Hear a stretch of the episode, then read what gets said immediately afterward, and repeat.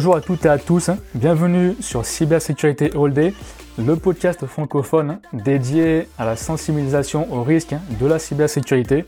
Je m'appelle Michael Virgon, je suis un créateur de ce podcast. Aujourd'hui, on va parler de social engineering ou d'ingénierie sociale en français avec l'invité du jour, Vincent Raymond, qui est le leader cybersécurité à OnePoint et qui avait posté sur son euh, channel YouTube un talk assez intéressant qu'il avait fait pour, euh, pendant pour euh, Forensic, qui concernait justement le sujet euh, du jour. Et c'est pour ça, je voulais l'avoir sur le podcast pour qu'il puisse expliquer ce sujet. Donc on va parler hein, très justement, donc qu'est-ce que l'ingénierie sociale, quel est le profil type hein, d'un ingénieur social, quels sont les moyens qu'ils utilisent, comment ils procèdent. On va aussi parler d'un cas pratique hein, avec l'attaque récente de Twitter. Et pour finir, les moyens de sensibilisation et les outils pour se protéger. Juste avant de commencer, rapide note, hein, euh, pour on va dire diffuser hein, ce podcast au maximum de personnes et apporter de la valeur justement euh, au plus de personnes possible, vraiment n'hésitez pas à souscrire hein, au podcast sur la plateforme sur laquelle vous l'écoutez.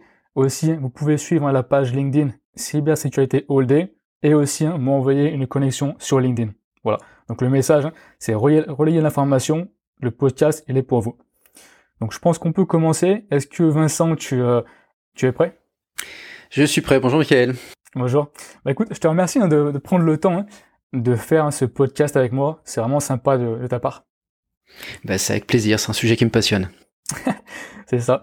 Alors justement, est-ce que tu peux, voilà, s'il te plaît, te, te, présenter euh, alors donc je suis Vincent Raymond, euh, je, suis leader cybersécurité chez OnePoint comme tu l'as précisé tout à l'heure.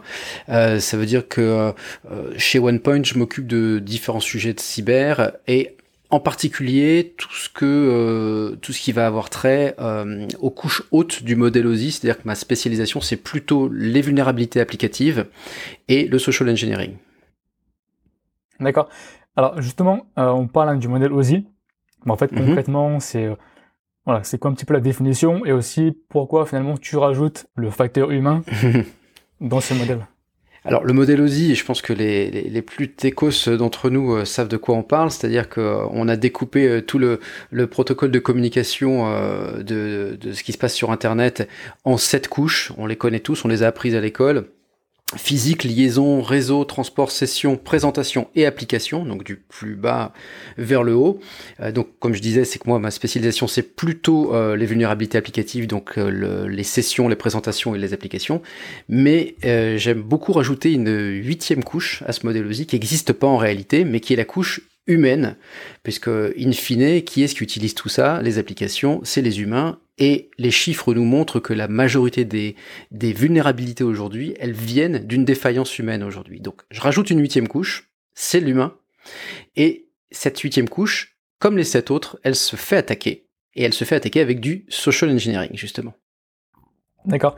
Alors justement, quand on parle de social engineering, en fait, c'est quoi un petit peu ta définition Et aussi, j'ai envie de dire, finalement, en fait, toi, le, le profil type, hein, finalement, bah, fait, d'un ingénieur social. Mhm. Alors, la définition, euh, on, peut, on peut prendre le dictionnaire, hein, simplement, même Wikipédia, on va avoir euh, quelque chose d'assez verbeux qui explique que le social engineering, c'est plutôt de la, la manipulation psychologique à des fins d'escroquerie. Voilà, c'est très lié au piratage, euh, c'est-à-dire qu'il y a, y a un distinguo qui est fait entre les techniques commerciales qui sont communément adoptés et acceptés. Hein. Vous faire vendre une voiture d'occasion avec des techniques euh, psychologiques, c'est pas un mal. Euh, en revanche, quand ça a des fins d'escroquerie, euh, quand c'est opéré par des, des, pirates, pour employer le terme, quand il y a une exploitation des faiblesses psychologiques pour acquérir frauduleusement, je dirais, une donnée, alors on parle d'ingénierie sociale. Globalement, voilà, c'est ça. C'est l'influence de la psychologie des gens pour parvenir à les persuader de vous donner quelque chose qui vous aurait pas donné naturellement. Une information, un accès euh, ou toute autre donnée qui va vous permettre d'avancer et dans votre escalade de, de, de, de hacking justement. D'accord. Alors aussi, dans ton talk, tu mentionnais, là de tête, hein, si je dis pas de bêtises, hmm. que 70% hein, des, euh, des, attaques étaient issues hein, de, de vulnérabilité humaine. Alors très justement, on va dire, en fait, c'est quoi un petit peu, alors je sais pas si c'est des stats, mais un petit peu la, la proportion justement d'attaques qui viennent d'interne, de l'interne et qui viennent de l'externe Alors ouais, 70% c'est un chiffre dans lequel on peut mettre pas mal de choses parce que j'utilise le même chiffre pour parler des, vulnérabilités applicatives. Ce que je veux dire par là, c'est que on considère qu'il y a aujourd'hui 30% des attaques qui sont faites vraiment au niveau des couches hardware, euh, avec des attaques de type euh, DDoS ou, euh, ou euh, des attaques de sniffing sur le réseau. Et le reste, on est beaucoup plus haut dans les couches dont j'ai parlé tout à l'heure et on attaque le modèle applicatif, c'est-à-dire qu'on va exploiter des vulnérabilités qui ont été induites par des gens, c'est-à-dire un développeur qui a mal codé, qui a laissé une porte ouverte sur, sur une application, ou euh, en faisant des techniques de phishing tout simplement ou d'exploitation de, vulnérabilité psychologique. Donc c'est vrai que c'est large et c'est pour ça aussi que ça explique que, que ça concerne 70% des attaques euh, aujourd'hui. C'est un chiffre qu'on peut tout à fait euh, challenger, hein, c'est évident. Mais on constate qu'aujourd'hui, historiquement, on a bien verrouillé, on a bien durci toutes les défenses euh, vraiment du côté euh, opération, c'est-à-dire euh, les, les firewalls, tout ce qui est hardware et même au niveau logiciel, les WAF, les, protections DDoS. Et donc c'est tellement bien, c'est mieux protégé qu'auparavant, donc les attaquants vont plutôt s'orienter vers les couches qui sont moins protégées aujourd'hui et surtout des couches qui offrent la plus grande surface d'attaque parce que euh, à chaque fois qu'une nouvelle application euh, arrive sur un téléphone, un nouveau site web ou, ou un nouveau service, eh ben c'est une nouvelle attaque, une nouvelle surface d'attaque euh, qui est disponible. Et justement, aussi un point que j'avais beaucoup aimé dans ta vidéo, parce que ça me fait penser tu vois, à plusieurs, le cliché dans les films. Hein. Mhm. tu parles en fait de moyens utilisés, bah, en fait justement par l'ingénieur social, et mhm. tu expliquais tu vois, le détail, enfin l'exemple pardon, de l'escabeau et du casque de chantier qui te permet de rentrer un peu de partout.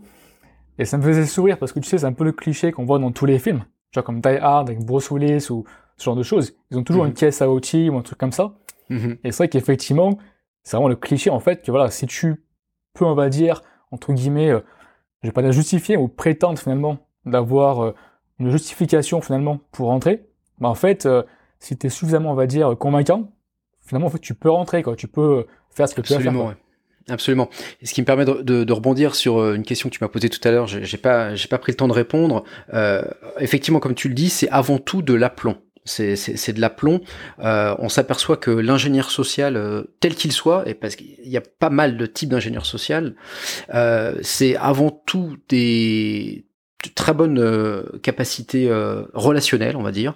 Je pense qu'il faut avoir un côté aimable, peut-être un peu charmeur, effectivement.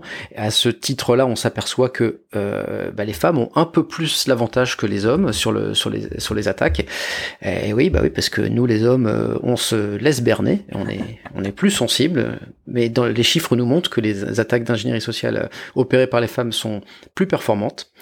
Donc voilà, cette capacité à engager des conversations, à créer de la confiance, l'aplomb dont je parlais tout à l'heure, donc éventuellement la séduction même, et puis surtout euh, cette capacité euh, de, je dirais, de poker face en fait, la mhm. capacité à gérer des situations d'attaque comme un, un business as usual. C'est-à-dire que si on est en train de se faire prendre ou si tout ne se passe pas comme il faut, il faut être capable de gérer ça comme euh, on, on gérerait une sortie d'un serveur et qu'on effacerait ses logs sur un serveur. Voilà. Donc il y a cette capacité d'aplomb et cette capacité aussi de vraiment de, de, de ne pas montrer qu'on est soi-même en situation de stress. Et alors maintenant, Maintenant qu'on a défini ces critères, on va dire qui est-ce qui est un qui est-ce qui est un ingénieur social?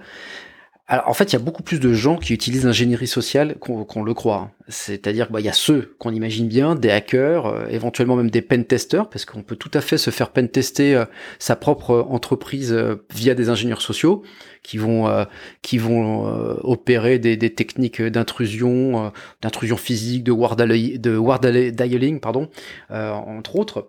Donc ça, c'est l'exemple euh, classique de euh, d'ingénieur social. Euh, l'exemple le plus le plus connu étant Kevin Mitnick, bien évidemment, notre maître à tous. mais finalement, si on, on, on, peut tout à fait projeter ces capacités-là sur des domaines moins professionnels entre guillemets. C'est-à-dire qu'on va avoir déjà tout ce qui est gouvernemental, euh, les espions euh, dans les gouvernements euh, travaillent énormément sur l'ingénierie sociale. Pour ceux qui l'ont pas vu, je vous laisse voir le Bureau des légendes qui vous donne de très très bons exemples là-dessus, par exemple. mais après, on va avoir des gens un peu moins un peu moins capés, des petites frappes, on va dire, des fraudeurs, des des gens qui vont faire l'usurpation d'identité. et puis carrément, il y a des gens qui vont se spécialiser là-dedans en masse. On va, on va retrouver des courtiers en information, des gens qui qui vont euh, qui vont faire des investigations en masse. Alors ça peut être tout à fait légal hein, parce que finalement quand on quand on est une boîte de marketing ou quand on fait une boîte qui fait des analyses de risque etc. Eh ben on va aller faire du social engineering pour essayer de comprendre comment est-ce qu'on peut vendre tel ou tel produit ou comment on peut minimiser un risque euh, d'investissement. Euh, et puis encore une fois, si on dilue encore euh, ce, cette intention malveillante, et là il y a plus de malveillance, eh bien, on peut même dire que les commerciaux, euh, désolé Michael, les commerciaux, les recruteurs, le, les services clientèle euh, utilisent, parfois malgré eux, parfois intuitivement, ils utilisent des techniques d'ingénierie sociale. Et je vais même jusqu'à dire que les enfants hmm. utilisent des techniques d'ingénierie sociale justement pour essayer de faire passer des messages ou des demandes alors qu'il n'y a pas de manipulation euh, volontaire de leur part a priori. Ah, c'est super intéressant ce que tu viens de dire à l'instant, la remarque les commerciaux. non, parce qu'en fait, tu vois, c'est que, effectivement, euh, c'est vrai qu'en fait, on va dire ingénierie sociale, surtout dans le contexte, hein, finalement, notamment du podcast, mais en fait, c'est vraiment euh, négatif. Alors qu'en fait, dans ce cas précis, ça vous prouve aussi que finalement, c'est plus, on va dire, je vais dire, voilà, un moyen, mais un moyen, mais c'est pas forcément euh, synonyme de, comment dire, de l'intention que tu as. Ben voilà, ça dépend de l'intention. Ah c'est super ça dépend de l'intention que tu as. Et, de toute façon, c'est en fait ce que tu es en train de dire, c'est la même chose concernant toutes les techniques de hacking.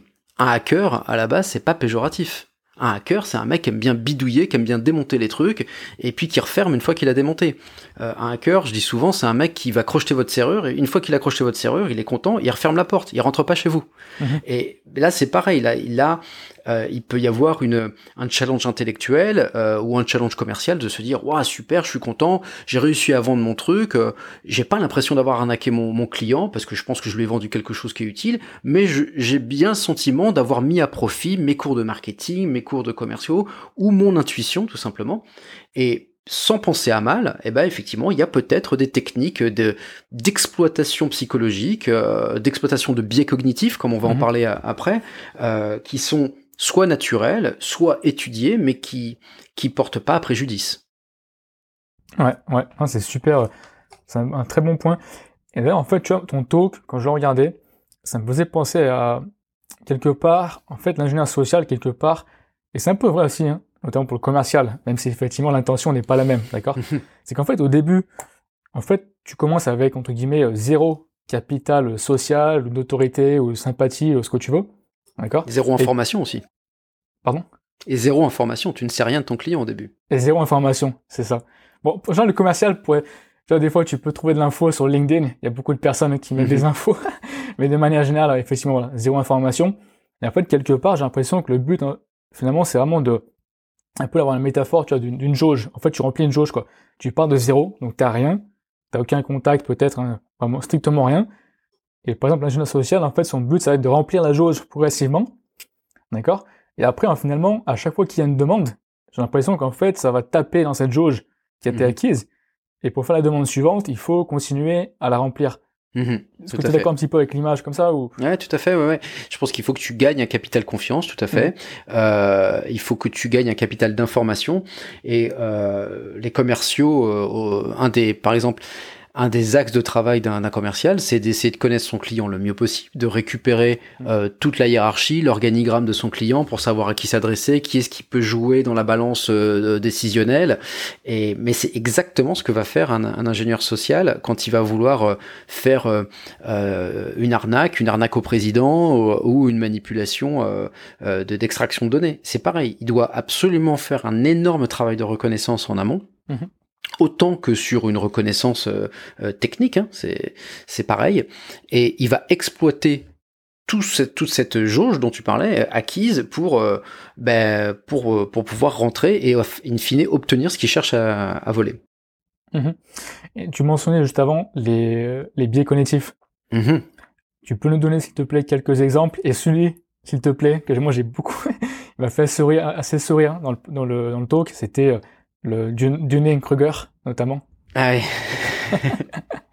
alors les biais cognitifs, alors c'est drôle parce que moi à la base je suis pas du tout euh, euh, versé dans la psychologie, moi je suis plutôt en IT, je suis développeur de base et c'est pas du tout, euh, ça fait ni partie de ma formation ni partie de, de, mon activité professionnelle.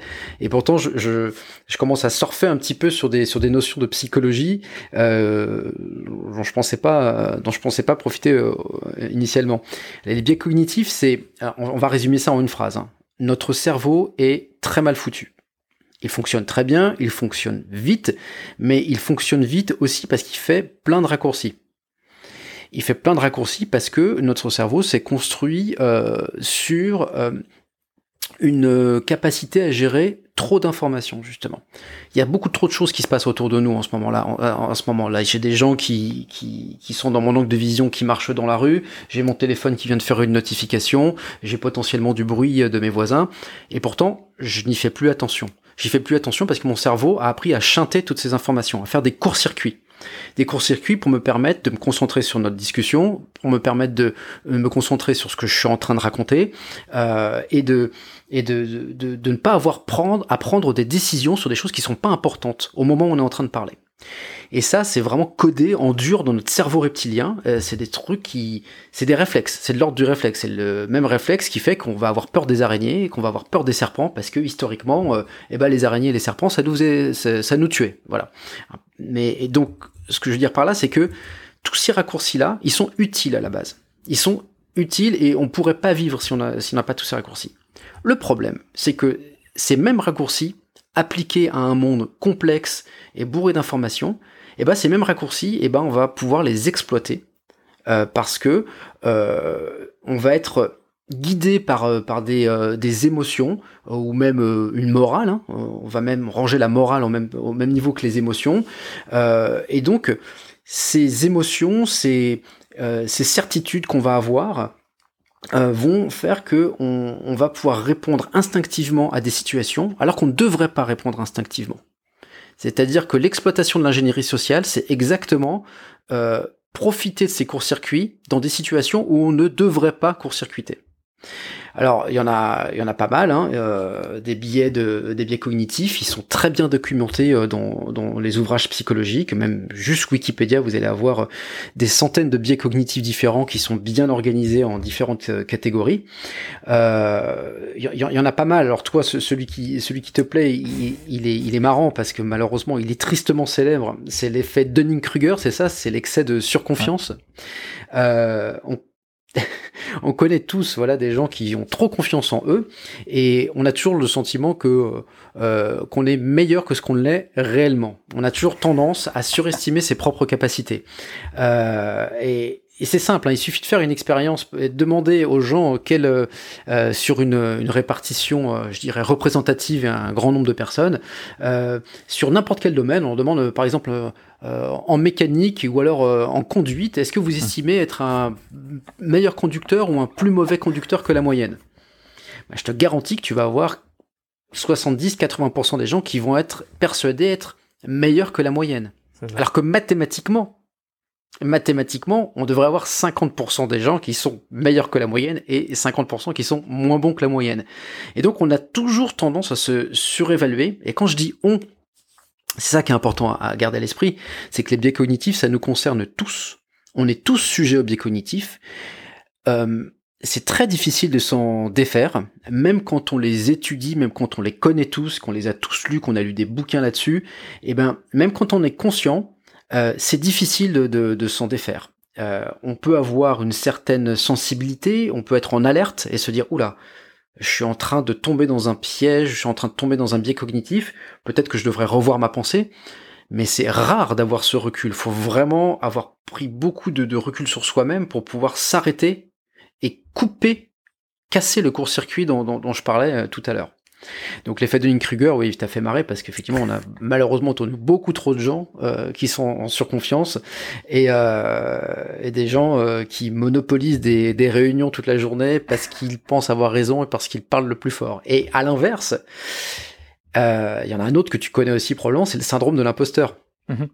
Le syndrome de l'imposteur, c'est l'inverse. C'est que les personnes, on se rend compte que les personnes les plus compétentes dans un domaine, eh ben c'est les personnes qui ont le plus tendance à se sous-estimer et elles pensent paradoxalement, ne rien savoir, c'est plus je sais, plus je sais que je ne sais rien. Je, je sais pas quel philosophe avait dit ça, mais plus on, rentre dans un domaine d'expertise, plus on s'aperçoit du champ de ce qui nous reste à, explorer, et plus on mesure euh, le, notre euh, notre incompétence finalement au regard de, de, de, ce qui se passe. Et, et, et en plus, euh, on a toujours le sentiment aussi que le syndrome de l'imposture, ça couvre aussi le fait qu'on a l'impression que euh, les tâches qui sont faciles pour nous, euh, elles vont être aussi faciles pour les autres. Donc ça, ça peut être aussi un autre biais cognitif. Donc ces deux-là vont de pair, Dunning-Kruger et le syndrome de l'imposteur. Et au quotidien, dans le monde professionnel, on en voit beaucoup, beaucoup. Ah, c'est ça. Et d'ailleurs, tu vois, ça me fait encore sourire hein, cet exemple hein, de Dunning-Kruger parce que clin d'œil passe au passage, hein, Steve Cotman un ancien collègue, parce que justement j'avais vu une, euh, comment dire, une, euh, comment dire en français, une case study, un, quoi là, un truc comme ça, en fait dans lequel il disait que les hommes, beaucoup, enfin la plupart des hommes, ils surestimaient de 7000% leur capacité à se battre sans même avoir des, tu vois, je sais pas, l'entraînement ou voilà, sans avoir tu veux un, combat, de combat, combat physique dans la rue, quoi. De combat physique, ouais. tu vois. Et du coup, ça me faisait penser à ça. Et aussi un petit peu, tu vois, quand on parle hein, tu vois, le syndrome de l'imposteur, effectivement, mhm. c'est ça, quoi. C'est qu'en fait, le plus quelque part, c'est assez paradoxal, mais le plus tu en connais sur un sujet, et le plus tu te rends compte de ce qu'il te reste à apprendre. Alors qu'en mhm. fait, quand tu en connais le moins, quelque part, c'est un peu de l'ignorance, on va dire. Tu penses c'est simple, etc. Et c'est un petit peu, effectivement, la, la, nuance dessus. Euh, il y en a un autre, si, si tu m'accordes deux, deux minutes, il y en a un autre dont on peut parler, parce que quand même, ce temps-ci, on parle beaucoup de fake news. Ouais. Euh, avec les élections américaines, avec le Covid, avec le, le fameux euh, film Hold Up là qui vient de sortir par exemple, euh, et toute l'exploit, toutes ces fake news et toutes ces théories complotistes euh, s'appuient sur des biais cognitifs bien connus, et entre autres un qui, qui, qui est l'illusion de corrélation, qui en fait, nous, les humains, on n'aime pas le hasard. On n'aime pas se dire qu'il n'y a pas de, euh, qu'il n'y a rien qui gouverne tout, qu'il n'y a pas un grand schéma. On peut pas se dire que euh, le monde est aléatoire. Donc on essaye de, de, créer des liens, on voit des relations, on voit des corrélations de, de, des relations de cause à effet entre des événements, alors qu'en fait ils sont pas du tout reliés. Voilà, c'est euh, c'est ou alors ils sont très très peu reliés et on exagère euh, énormément la, la, relation de, de, corrélation et on y voit même une causalité là où il y en a pas. Et donc ça c'est vraiment la base de toutes les, les théories complotistes. Donc encore une exploitation de biais cognitifs. c'est ça. Alors justement, pour revenir un petit peu, hein, peut-être plus précisément, tu vois, sur l'ingénierie sociale, euh, je voulais te demander en fait d'expliquer un petit peu comment en fait les euh, ils procèdent. Tu vois, on parle notamment tu vois, de, de reconnaissance, les réseaux sociaux, etc. Mm-hmm. C'est quoi un petit peu voilà les vecteurs finalement de reconnaissance, j'ai envie de dire? Alors, Ouais, comme je te le disais tout à l'heure, c'est euh, une discipline de, euh, de, de hacking à part entière, hein, et finalement l'ingénierie sociale ça exploite le même protocole euh, que, euh, qu'une attaque euh, je dirais purement technique. Avant tout comme je le disais tout à l'heure il y a un gros travail de reconnaissance qui est fait on parlait du travail de reconnaissance qui est fait par un commercial, bah ça va être la même chose. Il faut connaître notre cible, il faut connaître euh, la structure euh, de, la société que, dont on va soutirer des informations, la hiérarchie, il faut connaître les gens, il faut connaître les noms des gens, leurs fonctions, leur présence au bureau, il faut savoir des choses sur eux, parce que c'est aussi ce qui va permettre d'être crédible quand on va appeler, quand on va se faire passer pour quelqu'un, quand on va faire un, argument d'autorité. L'argument d'autorité, c'est de, de s'imposer à quelqu'un en disant je sais et tu n'as pas à me demander pourquoi je sais, par exemple. Donc ce travail de reconnaissance, il est fondamental. J'ai presque envie de dire qu'il est presque plus important dans le social engineering que sur une attaque classique. Mais je peut-être que euh, certains d'entre de nos auditeurs vont, vont me faire mentir, mais en tout cas, c'est le mhm. sentiment que j'ai. Donc les moyens techniques, bah, c'est euh, les réseaux sociaux, bien évidemment. Euh, on va on va y revenir, mais avant tout et comme à l'époque de Kevin Mitnick, faut pas sous-estimer les appels téléphoniques. D'ailleurs, c'est un nom, hein, ça s'appelle du vishing, hein. euh, mais aussi tous les mails, le phishing, le smishing avec les SMS, tout ce qui finit en shing. Euh, une technique euh, qui a l'air un petit peu bizarre comme ça, mais le garbage dumping, aller fouiller dans les poubelles. C'est terriblement efficace, parce qu'il y a encore très très peu de sociétés qui sont équipées de, de destructeurs alors quand on est euh, soumis à des réglementations comme les banques, les salles des marchés, ou, qu'on a, on a vraiment conscience de manipuler des, informations confidentielles, oui, il y a des destructions de documents, mais la majorité des, des, des sociétés balance ça à la benne et euh, juste récupérer ça et prendre le temps d'analyser. Oui, ça prend du temps la reconnaissance. Prendre le temps d'analyser tout ça, ça donne énormément d'informations sur le fonctionnement, les gens, les process, beaucoup. Il faut connaître absolument tous les process de fonctionnement de, la boîte. Et puis, euh, ben, on peut carrément aller jusqu'à l'intrusion physique. Euh, donc euh, il y a des, des en social engineering, il y a des gens qui sont spécialisés en, en lockpicking, enfin en, en crochetage, pardon. Mhm. Euh, il faut savoir éventuellement euh, euh, cloner des puces RFID, cloner des badges, etc. Ça peut être très utile aussi. Voilà. Et je l'ai dit tout à l'heure et je vais vraiment m'attarder dessus, les réseaux sociaux, parce que avant les réseaux sociaux, eh ben tout ça, on le collectait à la sueur de notre front euh, en allant, en lisant des magazines, euh, en lisant des interviews euh, de d'employés qui auraient bien voulu expliquer un petit peu les process de la de la société, en appelant le standard régulièrement, en écoutant des conversations au café. Bon, ça se fait toujours, mais aujourd'hui, les réseaux sociaux c'est du pain béni parce que on a un endroit où les gens mettent spontanément, spontanément et volontairement les informations qui les concernent. Et comme la plupart des gens sont pas sensibilisés au risque de cyber, eh ben ils font pas la différence entre le pro et le perso, ou en tout cas ils ne mhm. cloisonnent pas le pro et le perso.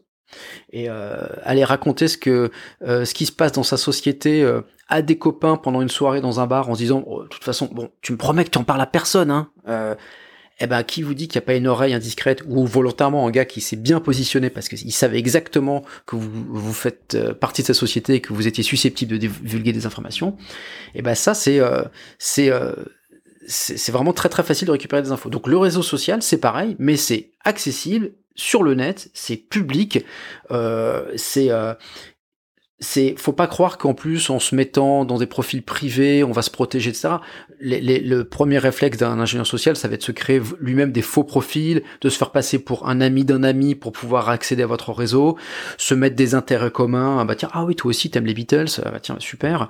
Euh, et puis euh, la collecte d'informations euh, personnelles qui vous concernent, les dates importantes pour vous, votre date de mariage, de naissance, l'âge de vos enfants, le prénom de vos enfants, euh, là où vous allez passer vos vacances, eh ben faut pas négliger l'exploitation de ces informations pour pour le craquage de mots de passe aussi, tout simplement. Donc en plus de, ce qu'on va récupérer pour l'ingénierie sociale, on peut aussi se, utiliser ça pour simplement du du hacking un peu plus classique. Mhm. Et d'ailleurs, tu en fait, as en fait dit finalement à quoi je pensais à l'instant quand tu, quand tu parlais. Tu vois, par exemple, quand tu parles des réseaux sociaux, on se fait passer mhm. pour un ami. Et c'est vrai que très souvent, en fait, ça arrive, tu vois, tu reçois une connexion d'un supposé ami et tu te dis, attends, mais on est déjà connecté, je comprends pas. On n'est plus connecté, il se passe quoi? Et en fait, je pense que du coup, euh, ça revient aussi à un truc que tu as dit dans ton talk que j'ai beaucoup aimé. Tu dis, les gens, de manière générale, ne pensent pas souvent, on va dire, ou pas tout le temps finalement, euh, donner des infos euh, cruciales, mais plutôt donner des infos qui sont en fait triviales. Et finalement, j'ai le sentiment que, à vrai dire, enfin, ce qui est crucial ou trivial, en fait, c'est même pas tant à nous de juger, c'est plutôt l'ingénieur social qui, lui, dans son contexte, va juger. Et ça, ça semble insignifiant, mhm. mais le fait que tu partes, je sais pas moi, je sais pas, moi, j'ai une bêtise, hein, euh, tu vas chercher tes gosses, mettons, ce vendredi parce que la nounou n'est pas là, ou autre mhm. chose, ou peut-être des éléments un peu moins, on va dire, hein, entre guillemets moins, euh, tu vois, moins, pertinent, mais je pense que ouais, du coup, c'est assez. Euh, jamais, on n'a jamais le recul euh, suffisant pour juger de la pertinence et de la valeur d'une information, et on n'aura jamais l'impression de se faire arnaquer. Même d'ailleurs, hein, quand tu vas acheter une cuisine hein, ou une voiture hmm. d'occasion, tu n'auras jamais le sentiment de, de, de, de, te faire arnaquer. Déjà d'une part, parce que le, biais, le principe du biais cognitif, c'est qu'on a jamais le sentiment d'être victime de son biais cognitif. Ensuite, on a toujours le sentiment de se dire euh, ouais mais ça m'arrivera pas à moi parce que j'ai rien à cacher, le fameux j'ai rien à cacher. Euh, parlez-en Snowden du, fameux j'ai rien à cacher. Euh, ou alors, enfin voilà, non seulement j'ai rien à cacher, mais en plus je ne vaux rien. Moi, je suis pas un dirigeant. moi, je travaille juste à la compta de cette petite société. C'est pas moi qui vont attaquer. Je suis pas un diplomate. Eh ben, bien au contraire, c'est parce que vous êtes euh, un comptable d'une société, que vous avez accès à des informations sensibles, que vous avez potentiellement accès à des comptes privilégiés dans votre entreprise, que vous allez être euh, la cible justement des attaques. Et, le fait d'avoir divulgué sur les réseaux sociaux, le fait d'aller chercher euh, vos enfants à, à 16h aujourd'hui ou de partir aux Bahamas la semaine prochaine, ça a l'air trivial et vous allez vous dire même ça n'a rien à voir avec le boulot, donc c'est pas grave. Mais en réalité, c'est très grave. On le voit bien dans les euh, dans les fameuses arnaques euh, au président, euh, je sais pas si tu avais l'intention mhm. d'en parler, euh, Michael, mais les fameuses arnaques au président euh, qui ont été, euh, qui sont jugées cette année hein, d'ailleurs, parce que ça dure depuis 5 ans, depuis 2015, avec les les arnaques d'ambassadeurs, de patrons de PME qui sont supposément contactés par Jean-Yves Le Drian, enfin quelqu'un qui se fait passer pour Jean-Yves Le Drian avec avec un masque. Euh, il y a un énorme travail de reconnaissance en, amont. C'est pas juste des gars qui appellent avec Skype avec un masque de Jean-Yves Le boulot de reco, de reconnaissance en amont, il est incroyable. Et c'est parce que ils savent que euh, vous êtes comptable dans cette société, ils savent que euh, votre société est sur le point d'en racheter une autre, mais que c'est encore un peu confidentiel, mais pas trop. Mais ça veut dire qu'il y a pas mal de mouvements bancaires ces temps-ci. Ils savent que votre collègue, euh, bah, justement, votre collègue, il est parti aux Bahamas parce qu'ils l'ont vu sur sur Facebook, et donc ils savent que bah, ce vendredi-là, bah, vous êtes tout seul. Et donc, euh, étant tout seul, euh, et bah, ça va être plus compliqué de demander de l'aide ou euh, éventuellement de faire confirmer des des informations. Et puis en plus, ils savent que votre patron, bah, il est à Hong Kong, et donc il est en décalage horaire. Donc vous pouvez même pas l'appeler pour, pour confirmer le truc.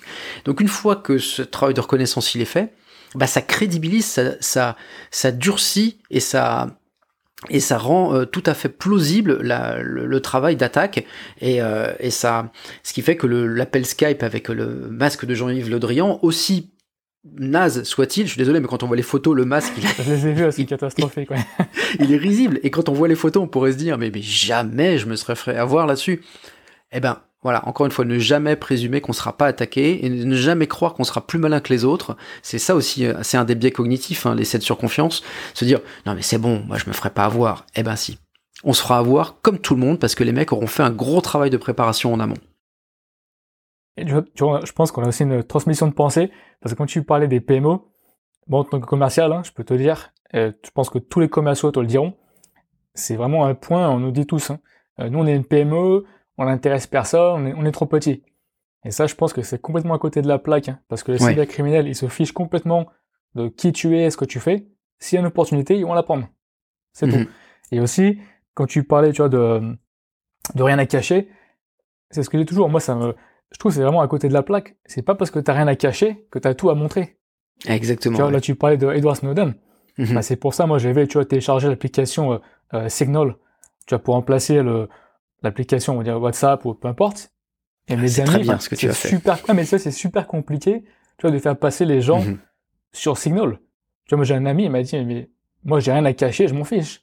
Jusqu'au jour où mm. l'information qui, qui m'a communiquée va être mhm. utilisée euh, alors pas forcément d'ailleurs que pour lui euh, euh, perso, tu vois, ça peut être aussi euh, collatéral, comme dans le mhm. film. Hein. Franchement, le film il est excellent quoi.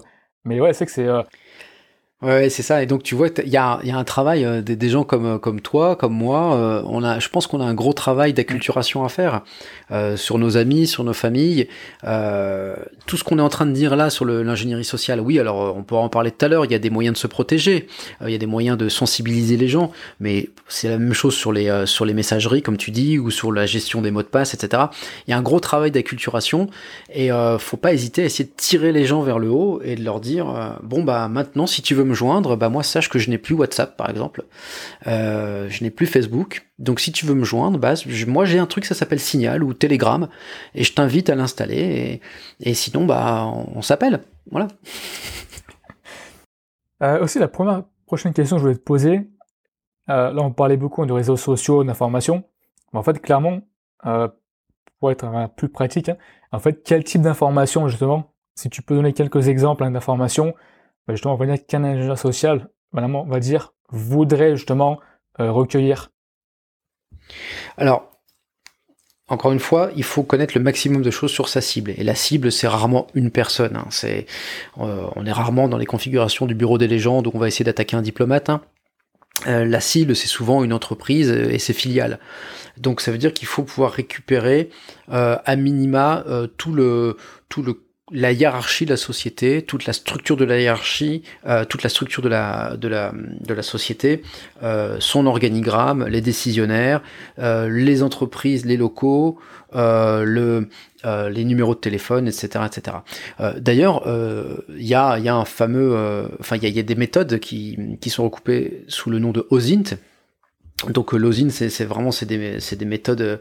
Euh, en France, on appelle ça le roseau, le renseignement, le renseignement d'origine source ouverte, pardon. Et OSINT, euh, c'est l'équivalent en anglais. Et donc on a des frameworks dédiés à l'OSINT hein, qui permettent de, balayer tout ce qu'on est susceptible de, trouver. On a des outils, justement, on en parlera peut-être tout à l'heure, des outils, mais qui sont dédiés à ça. Mais voilà, encore une fois, le nom des personnes et tout ce qui a trait à leur identité euh, vraiment là, on, et donc là, on commence à toucher les concepts de, de identity and access management parce que qu'est-ce qu'une identité aujourd'hui Qu'est-ce que je peux récupérer sur une identité? Tout ce qui est adresse mail, euh, même les adresses IP, des images, des, euh, les adresses des réseaux sociaux des gens, les numéros de téléphone, leur date, mais où est-ce qu'ils habitent, quels moyens de transport ils utilisent aussi, euh, où est-ce qu'ils partent en vacances, quelle langue est-ce qu'ils parlent par exemple, tout ce qui va nous permettre de nous crédibiliser, de nous faire passer pour pour quelqu'un de l'entreprise ou quelqu'un qui a autorité en tout cas. Voilà. même euh, éventuellement même des dark secrets. Hein. C'est qu'est-ce que est-ce que je peux faire chanter les gens euh, parce que euh, je peux je peux leur mettre la pression au regard d'un, de quelque chose qu'ils veulent pas divulguer à leur société, par exemple. Donc tout ça, c'est des informations. Je dirais le maximum de choses qu'on peut obtenir sur la structure de la boîte et sur les identités des gens qui travaillent dans cette boîte, c'est important. Ensuite, tout ce qui est process, tous les process. Comment est-ce que euh, un, euh, un, deal commercial va se faire dans une boîte? Euh, Qui va être qui va être décisionnaire Qui va être signataire Est-ce qu'il y a des process fixes avec des réunions? Ou est-ce qu'il y a certains process en fonction de certains montants qui peuvent être un peu plus souples que d'autres? Est-ce que est-ce qu'il y a des, des éléments bloquants par exemple qui vont faire que mon attaque pourrait être stoppée net parce que il me manque une pièce en particulier? Je ne sais pas parce que par exemple j'ai pas de badge ou ou j'ai pas un identifiant ou euh, parce que j'ai pas euh, je ne suis pas dans l'annuaire par exemple. Euh, donc tout ça, ces process-là, il faut les connaître aussi parce que si on les connaît pas, eh ben au moment de l'attaque, ce sera relativement une attaque à l'aveugle. Donc donc il faut aussi savoir non seulement où on va, mais à peu près par quel chemin on va y aller.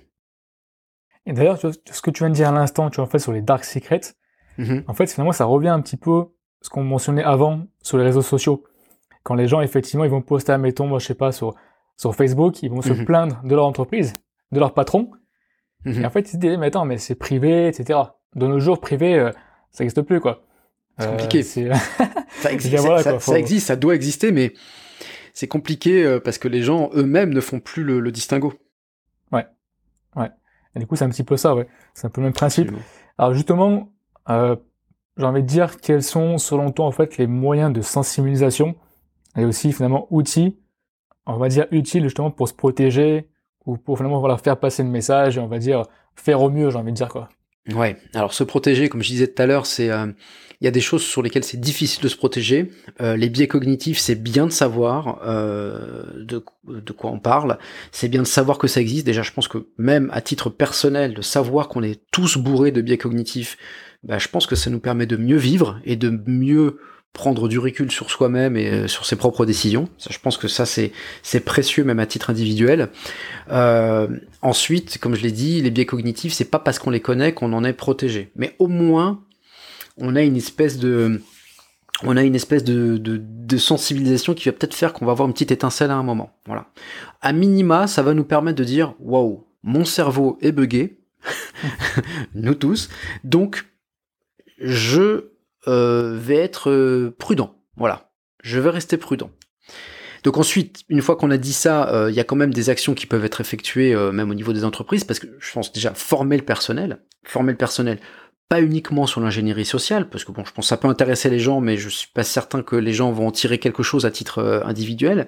Mais en tout cas, les former sur tout ce qui est protection des données, le fait de ne jamais divulguer de, de, de données euh, à l'extérieur euh, et la divulguer à l'intérieur seulement quand on a vérifié le, comment l'identité de la personne qui nous le demande, et puis vérifier effectivement que la personne a effectivement le droit d'accéder à cette information.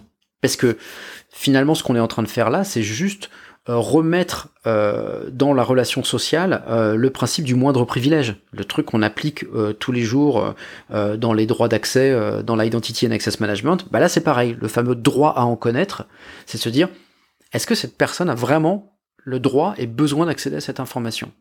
Si c'était codé dans un dans un LDAP, euh, eh ben la question serait euh, serait évidente, enfin la réponse serait évidente, mais là c'est à moi d'en juger.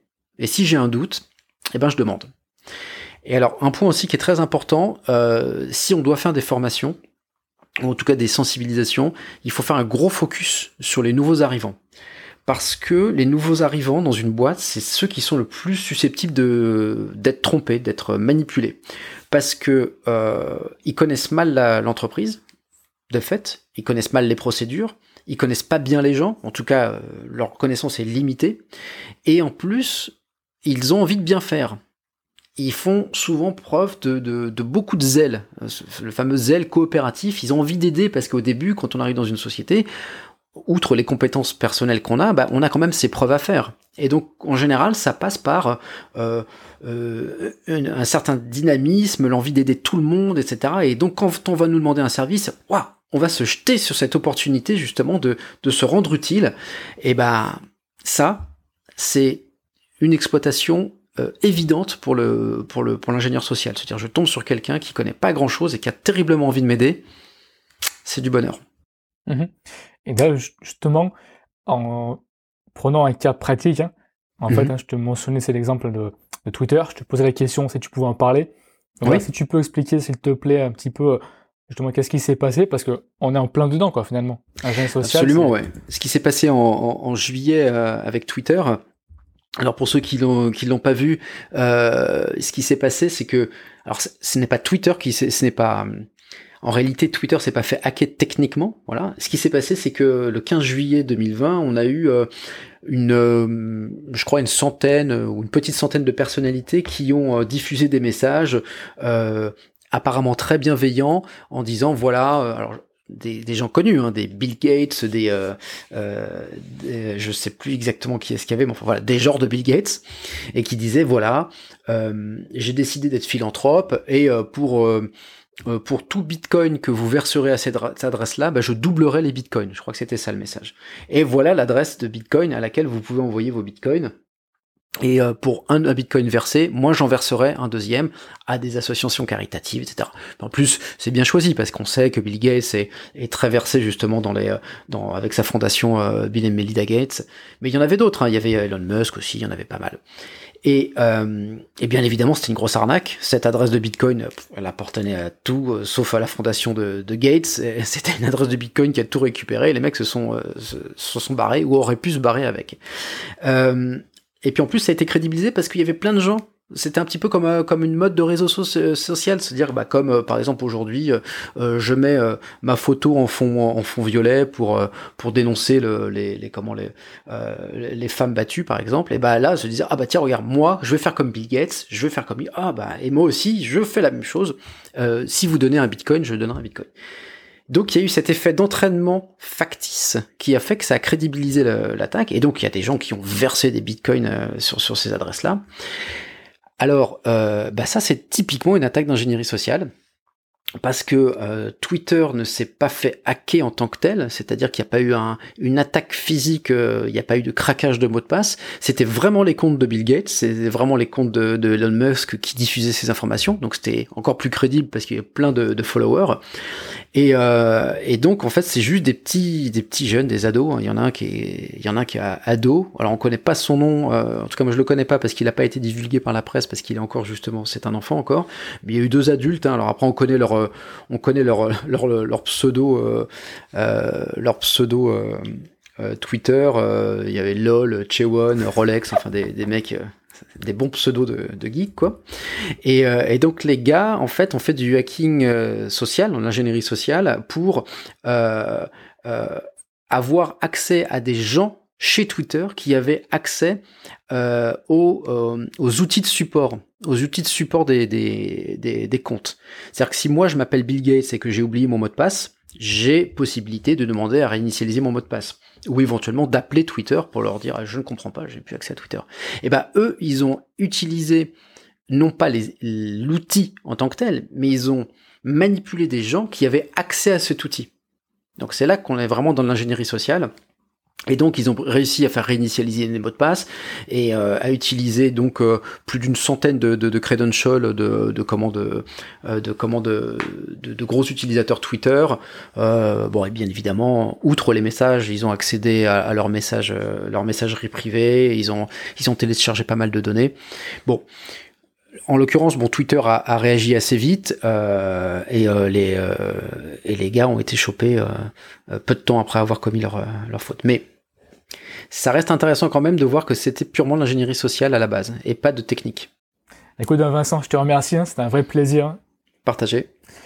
Pour conclure le podcast, s'il y avait, on va dire, une idée forte que tu aimerais, on va dire, euh, communiquer et qu'on garde hein, justement de ce podcast, c'est quoi?